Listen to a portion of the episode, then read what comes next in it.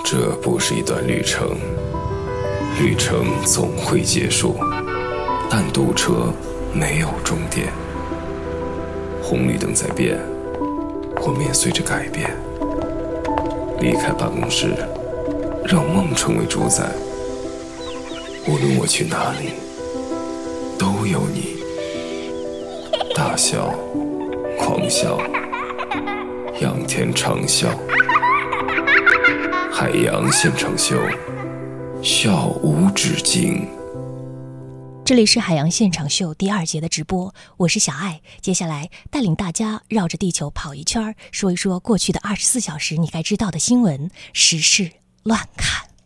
新浪、搜狐的正事，天涯、豆瓣的闲言，焦点访谈的责任感，嬉笑怒骂中纷纷入伙，时事乱侃。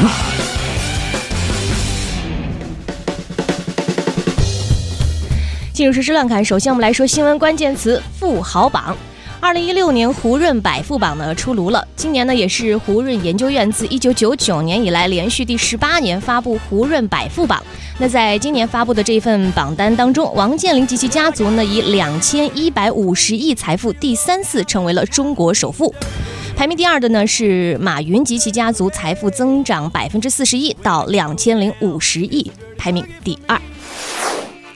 虽然说现在哈王健林的这个家族是排名第一，但是呢，我相信很多的，尤其是女生朋友的生活经验，根据往年的生活经验啊，这个王健林排名榜首的地位呢，能够维持多久，并不是特别的好说，因为毕竟马上双十一就到了。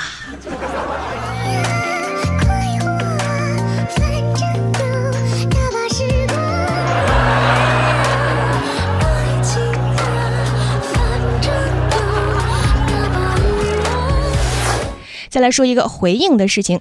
呃，七月二十三号，北京八达岭野生动物园呢发生过老虎伤人，导致一死一伤的事件。昨天呢，在事件当中被咬伤的赵女士接受采访的时候表示说，事发的时候呢，是因为自己晕车才下车想和老公换位子，并不是像网上所传的那样说是因为吵架。而且呢，虎园构造混乱，容易给人错觉。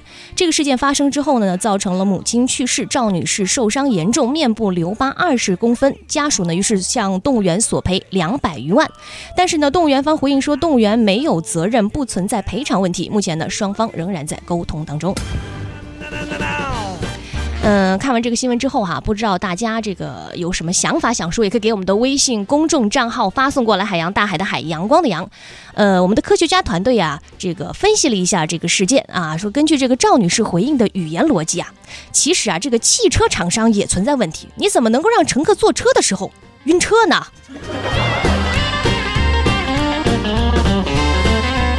再来说产假，随着广东省出台新版计生条例，现在呢，全国至少已经有二十九个省份在当地新版计生条例中明确了陪产假的期限。这个陪产假就是老婆生小孩，老公呢可以休假来这个陪伴在周围。呃，来看一下现在这个二十九个省份的陪产假哈，其中天津、山东两地的陪产假是最短的，是七天；其次呢是上海十天，最长的甘肃、云南。河南等地呢是可以休一个月，多数地区的陪产假呢是十五天。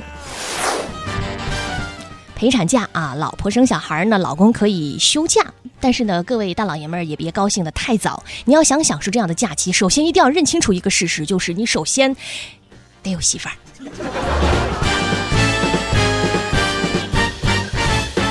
再来说，昨天其实这个乱砍的时候，我们说到了一条新闻哈，说呃郑州即将限购，有夫妻排队来到了婚姻登记处呢进行离婚，但是呢有的是为了省下十多万买房子的首付而选择的假离婚。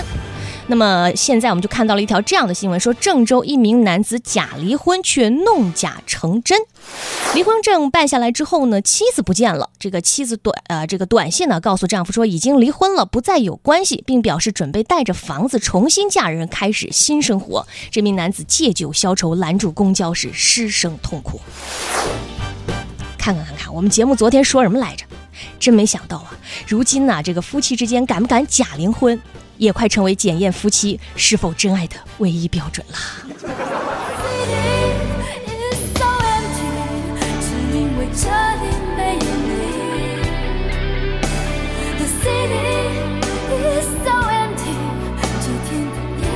是失去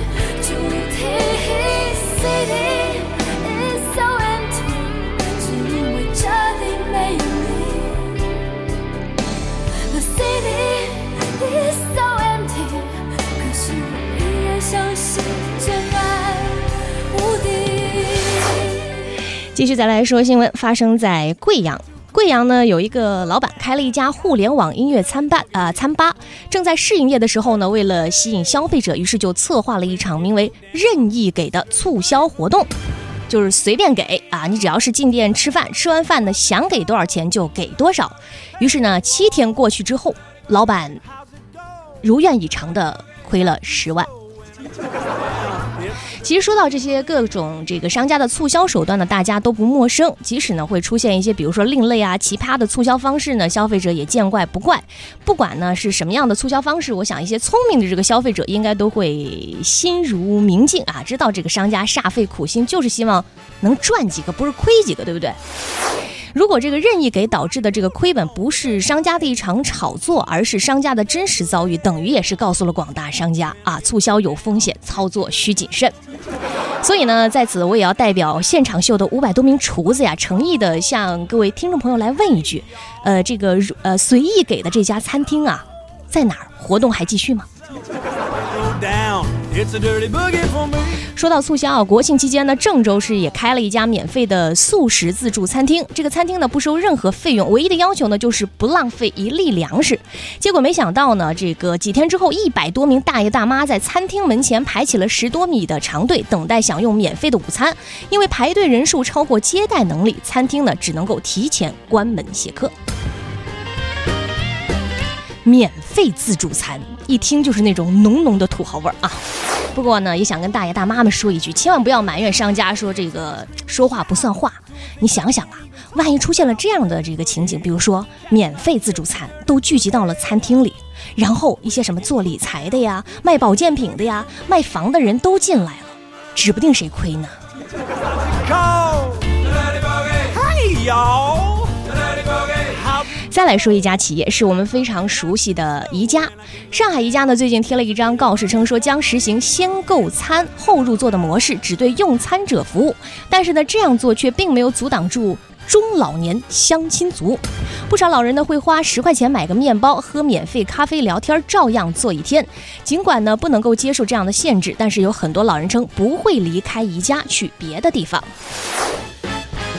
不得不说呀，这个宜家真的是老少皆宜的一个地方。那在这儿呢，我们也想给宜家一个建议，其实也不用为此苦恼，可以考虑啊，往比如说婚介、养老院方向发展发展嘛。在远方，很多的岁月，总是会想起你，给予我的